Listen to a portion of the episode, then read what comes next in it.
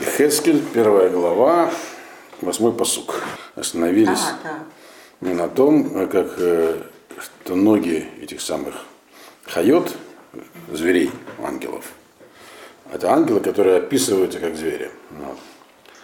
Они свер- были как бы сверкали как медь блестящая. И это было связано с тем, я вам сказал, так что э, как бы вот эти все элементы божественного управления, в частности хайот и вот эта их нижняя часть, которая соприкасается, как мы дальше увидим, с некими колесами, э, она как бы что-то должна такое влияние в мир передавать, э, направленное, соответственно, против того, что привнес этот мир Нахаш, змей первый. Вот. Э, И, соответственно, получается, что действие это самое вот змея с Адамом и Хавой, оно проникло даже вот этот самый в нижний из духовных миров. На этом мы закончили. Дальше продолжается описание Хайот. Виде Адам Митахет Конфейгем, Альбаат Арбаат Ривейгем, Упнейгем, Кнафейгем, Ларбаатам. Человеческие руки были под крыльями их, с каждой из четырех сторон. И лица их и крылья их были значит, у всех четырех. Второе. Нет, חי- חיות. Да. А, а может быть и сторонки, кстати. да. То есть, если вы помните, значит, это вот такие как бы четырехгранные фигуры. Эти חיות так они описываются с ногами прямыми, с, э, с этими коровьими копытами внизу. А, значит, у них были крылья. Крылья эти крепились там наверху, с каждой стороны, получается, были крылья. У каждой из сторон были крылья. А под крыльями были еще человеческие руки. Вот. Э, Тут можно по-разному понять. Э, То ли с каждой стороны была пара рук, то ли всего было две руки. Есть разные мнения. Но он говорит, в чем здесь человеческие руки?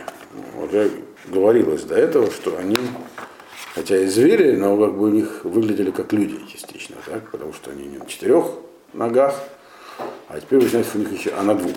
И теперь выясняется, что у них еще и руки были. То есть у животных, как мы знаем, рук обычно нет. Крылья, были, про крылья уже говорилось. да. Под крыльями.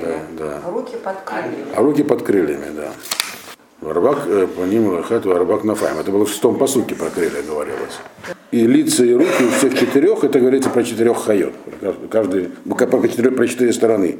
Не каждый, не хайот, а каждой стороны. У каждой стороны были вот эти вот крылья и лица. Теперь, что такое рука? Значит, э, если рука под крылом висит, значит, ее не видно, пока крылышки не поднимутся. То есть, когда это животное полетит, тогда проявляются руки. А пока оно ходит на своих ногах, рук нету. Вот. Рука – это не принадлежность животного, как мы знаем, это, э, это значит, ну, в школе, наверное, учили, там, да, там большой палец начинает там, отстоять или что-то еще такое. Рука – это признак человека. Вот. Чем человек отличается человек от животного с некой большей свободой воли. То есть у животного нет вообще никакой свободы воли, у человека есть. То есть имеется в виду, когда оно летает, э, не ходит, вот тогда в нем проявляется некая большая свобода. Но не его собственная свобода этого ангела, э, который называется зверем. Так. А как бы есть э, разные виды, мы знаем, ружгахи, божественного управления. Есть так называемый ргахат-тивит, когда все вроде идет по природным законам, по накатанной колее. Вот. И это как бы он идет, малах, он никуда не летает. А иногда он как бы поднимается на землю, расправляет крылья. Тогда появляются руки. То есть это указывает на ашгаху, которая неестественная. То есть как бы божественное управление прямое. То есть как бы есть мир, где как, бы, как запущенный, как некий механизм действует. Все равно управляется, мы так его видим. А есть, когда мы видим, что он идет произвольным каким-то законом. Там, например, там, когда море растеклось, что-нибудь еще такое. Вот. вот это называется руки. То есть проявляется э, э, э, некая такая свобода в Ашгахе. То есть не то, что естественно и нормально. Это имеется в виду. Это когда крылья он распространяет. Это, ну, крыльями он не просто их поднимает, а он их вот летит. То есть отрывается от земли. Ну, это же нормальное состояние, что он летит или нет. Нет. У него есть ноги и крылья. Вот. А скажи, а ног-то сколько? Две. Вот, все. Всего две. А вот крылья с каждой стороны. Где было лицо, там и крылья. И под крыльями еще и руки. Получается, с каждой, ст- по-простому, с каждой стороны была еще пара рук. То есть, куда бы он ни двинулся, по поводу сторон дальше будет. Чего четыре стороны. Куда бы он ни двинулся, там есть, воз- есть варианты. Он может двигаться с опущенными крыльями, то есть э, э, стандартная картина мира, а, а, как бы по естественным законам все идет, а может летать по каким-то причинам. Причины дальше тоже будут названы. А это уже как бы э, неестественная картина. То есть это когда Ашем управляет сам, как бы в ручном режиме. Девятый посук. Ховрот иша аляхота конфейгем ло исабу белехет ишель эвер панав вилеху. Значит, соединены одна, од- одно с другим крылья, и не нужно ему поворачиваться при ходьбе, и каждый может идти в сторону одного из лиц. То есть мы теперь приходим к тому, как они двигались, как они были устроены. У них значит, эти крылья, они, крылья, они отдельные, так, такие висящие, что указывает на некое разделение, вот, э, на не единство. То есть все ведь откуда идет? Из единого источника. Сверху находится Ашем с божественной волей, она единая. Потом она разделяется на какие-то элементы. И в мире, ми- мир, в котором мы живем, он он называется Аламат Перут, мир разделения. Здесь вроде нет единой картины, мы ее так не видим. Вот. Но крылья наверху написано, в верхней части, то есть той, которая, той, которая как бы примыкает к более высокому миру, который называется Ламма Кисе, мир престола. Вот.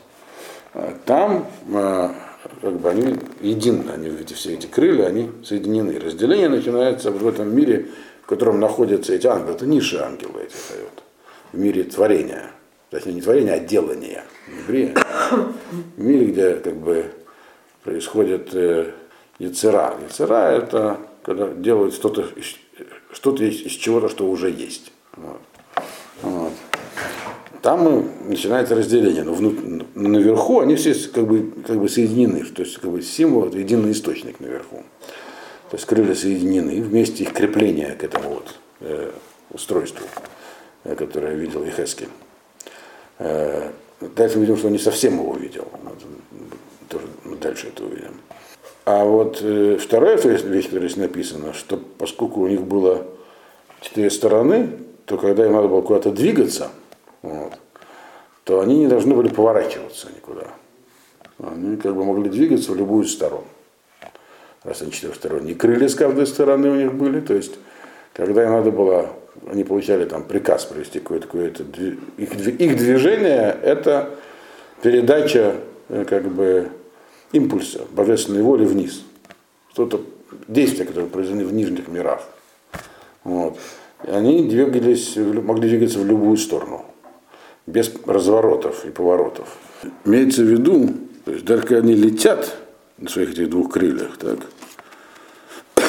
в любую сторону, Двух или четырех? Э, ну, на каждой стороне была пара крыльев. Вот. Да. Да. То вот это было такое движение, которое не требовало от них маневров. То есть они действовали четко по направлению. Подробнее, то есть, э, ну, о чем здесь идет речь, будет написано в 12-м посуке, поэтому пока здесь не будем расшифровывать. Мы должны до него сегодня, по крайней мере, дойти и перейти. Пока нужно только запомнить. Так что у них была возможность двигаться в любую сторону, как бы э, э, прямым и естественным путем.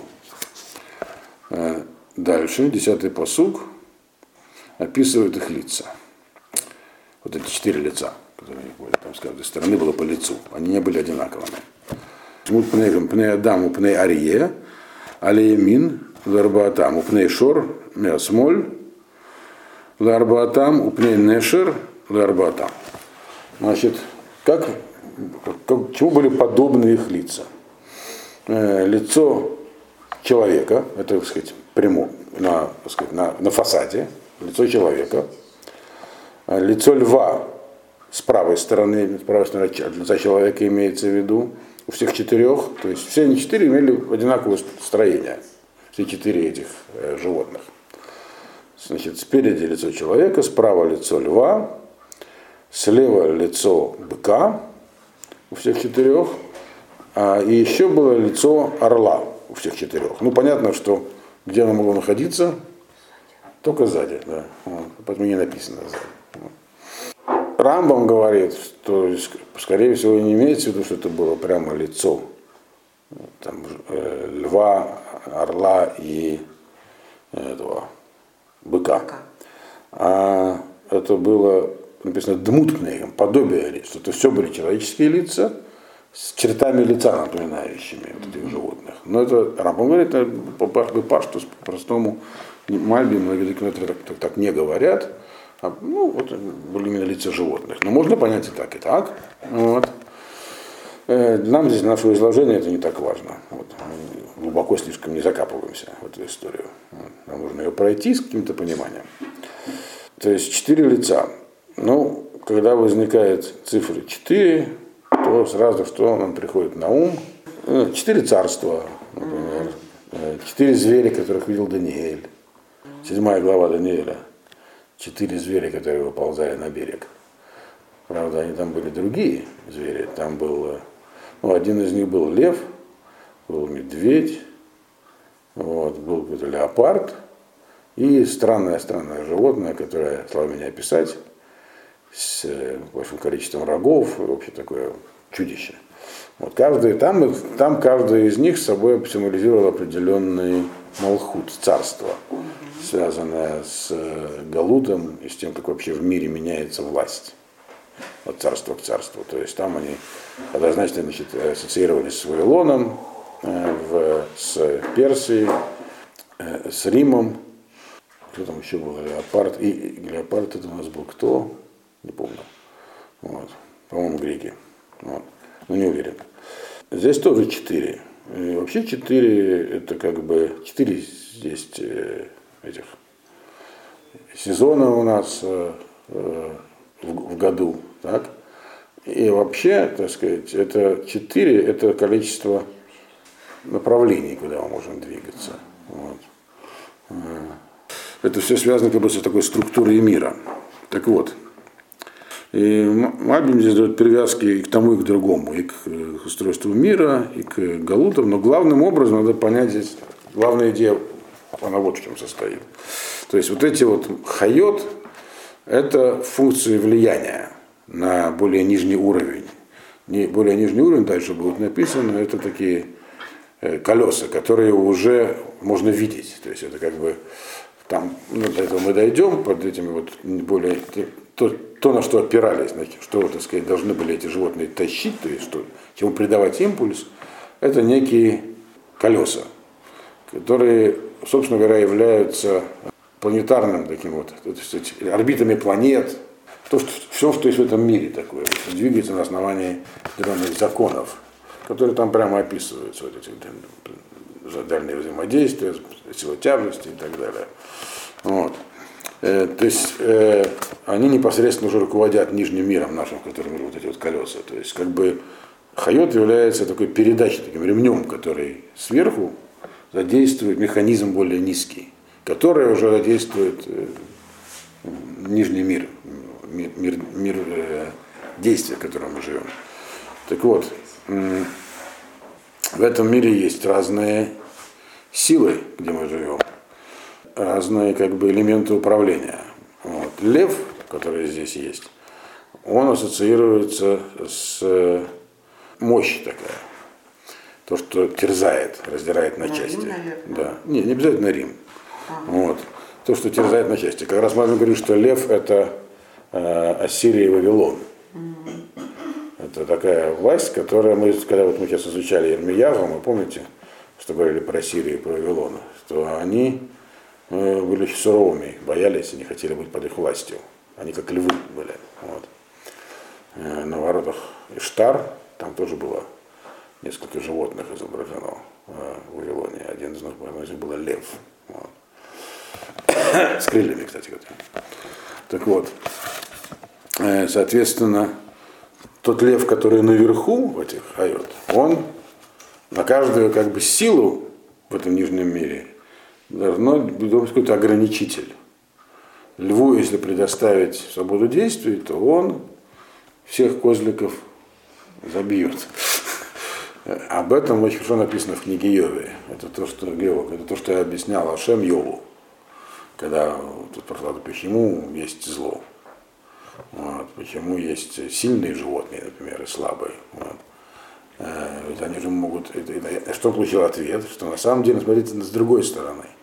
Почему при наличии мощных творений слабые все равно выживают? Потому что естественным путем вот такой лев, запущенный в этот мир, он никакой, никакими экологическими соображениями он не будет э, руководствоваться.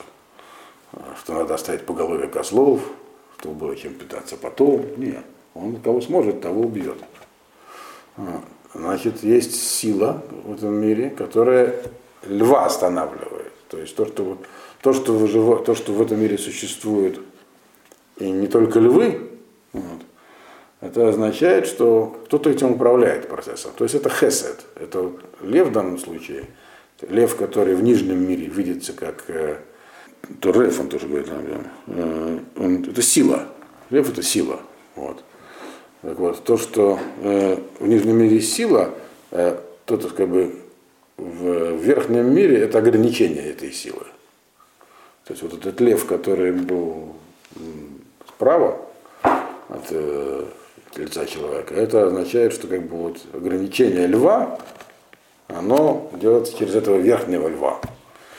Еще раз повторяю, там не было никаких то есть то, что, то, что здесь описано как э, этих хайот, это не означает, что это прямо такая картинка была. Это то, как нам их Ихескель это описывает. Вот. Что он видел на самом деле, нам трудно понять. Вот колеса, да, он мог видеть, а это как бы такая, непонятно что было, что он таким образом описал. Вот. Некая духовная сущность. Соответственно, бык – это мощь такая. Быки, они, как известно, много могут работать, у них есть выносливость. Вот. Это э, маме что это пахот, страх, который есть, такая мощь голая, которая вызывает страх. То есть это то, что как бы ограничивает тот страх, который есть внизу. То, что опять написано верно, что вообще пугает этот мир, когда на него посмотришь, в нем вообще может что угодно произойти с человеком. Да. А вот это вот ограничение, это мы не могли бы жить в этом мире без ограничения этого страха. Это проходит через быка. Но сам символ это страх.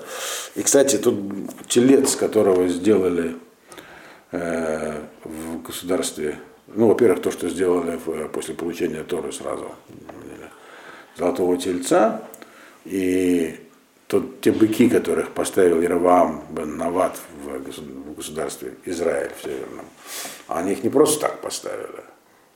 Они их поставили, потому что был бык в этом самом, Хайот. Они взяли как бы оттуда его. Не Зихескеля непосредственно, но они тоже это, они, они как раз там, когда через море переходили, все это видели, в каком-то виде.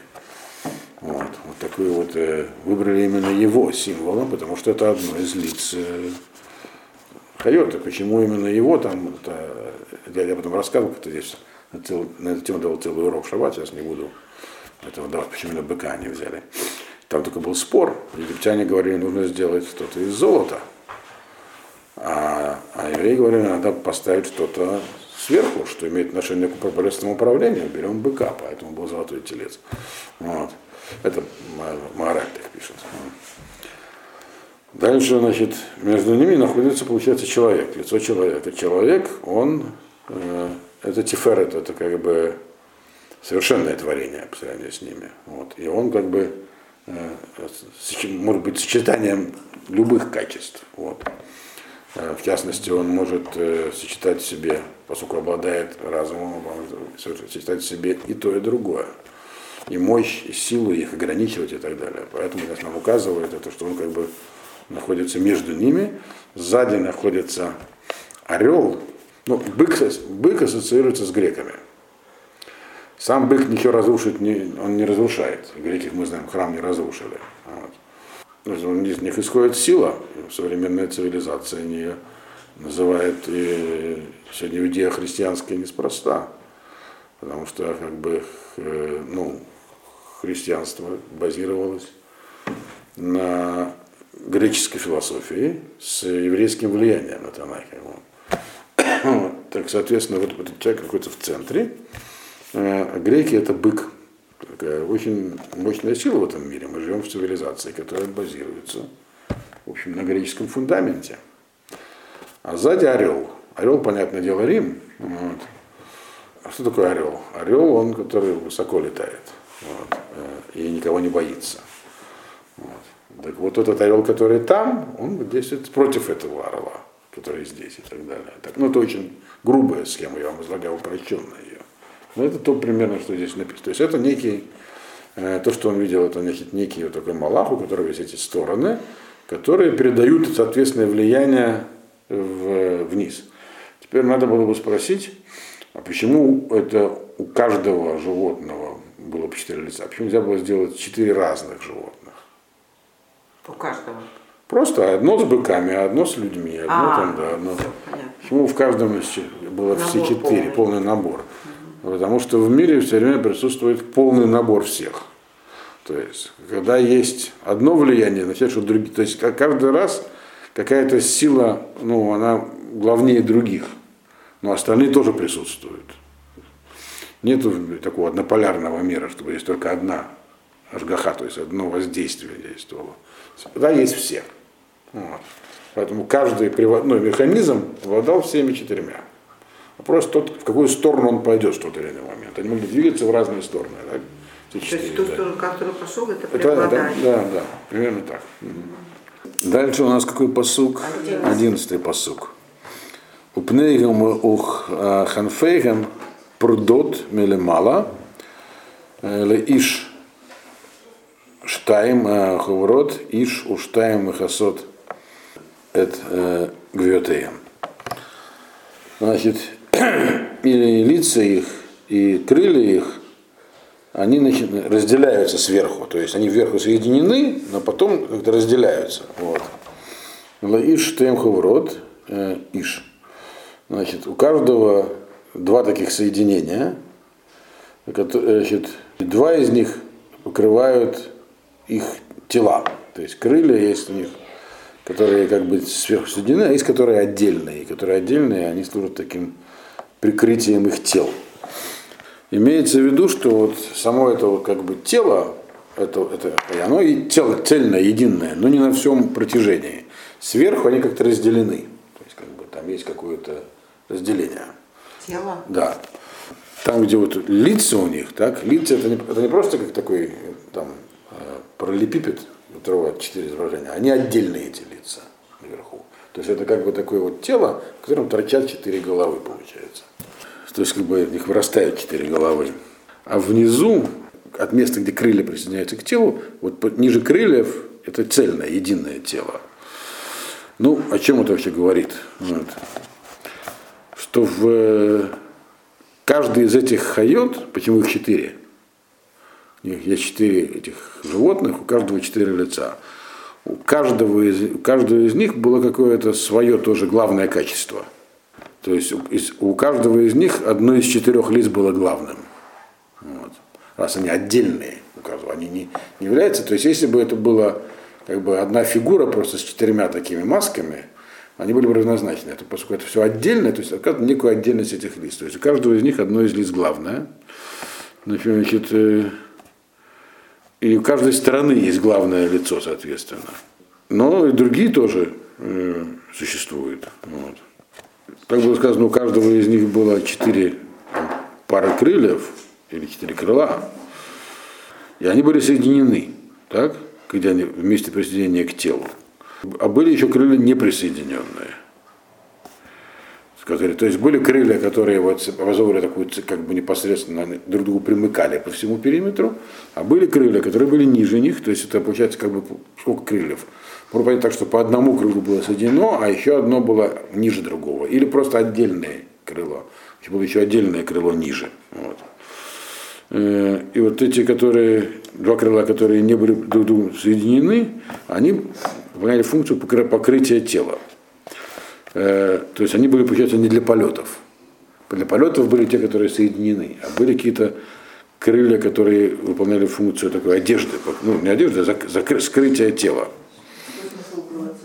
О, ну а чем еще укрываться? М. Вот. И в чем здесь идея? Все, что связано вот с тем, что находится там, над материальным миром, оно скрыто. Вот, то есть в этом. То есть оно укрыто, оно не то, что, на то, что он нам здесь описывает, это Ехескель, но это все скрытая вещь у нас. То есть все это скрыто и вы- высоко находится. И именно поэтому крылья, кстати, потому что крылья это то, что обычно возносит вверх. Вот. Здесь нам намекают на то, что это потом будет называться кабалой, то есть э, изучение скрытого устройства мира. Здесь нам это Ихескель не излагает как кабалу, он как видение, поэтому мы затрагиваем. Дальше. 12-й посук. В Иш эль эвер панав елеху, эль ашер э, и ешама, гаруах лалехет илху, ло исаву э, белехтам. Значит, и как они теперь, значит, их, они их описали, а теперь описывают их движение. Мы видим здесь постепенное описание устройства этой самой колесницы. То есть вот есть животные, которые что-то должны тащить. Так что, что они тащат, пока не описывается. Пока они сами описывают. Как они устроены, как они выглядят, нам Ихаскель написал. А теперь что они делают? Он начинает описывать. Значит, каждый э, э, двигался в сторону своего лица, куда вот ветер дует, идти, указывает им туда, они и шли. И никуда не поворачивались в процессе движения. То здесь пока, если пока не говорится про скорость передвижения, говорится только про направление. Про скорость будет дальше. Э, То есть они шли, вот э, какой-то ветер, пока например, что за ветер, вот. он куда ему указывал, они туда и шли, только прямо. То есть они могли двигаться, получается, в четыре стороны. Вот. Э, Куда какое лицо было главным, туда до- в этот момент должны были двигаться. Что за ветер? Не имеется в виду ветер физический. Э, Имеется в виду тут ветер сверху, который говорит, куда, куда идти. Тут мы говорили, что есть два вида управления, которые они символизировали. Когда они куда-то шли или куда-то летели. Так? Э, Вот когда им нужно было, когда, как бы, грубо говоря, божественная сверху проходила команда, такая божественная воля говорила, куда двигаться, это, это если писать словом рох, ветер. То есть они могли двигаться, куда им указывают. В сторону одного из лица. Это, пока, это показывает, кто, кто куда они двигались, какой механизм управления сейчас будет, грубо говоря. Человеческий, львиный, орлинный и так далее. То есть э, рух это указание сверху, божественная воля. Она, она их двигала. Вот. В ту или в другую сторону. Ну, То есть всегда есть какое-то, при этом двигалось одно лицо вперед, но остальные вместе с ним.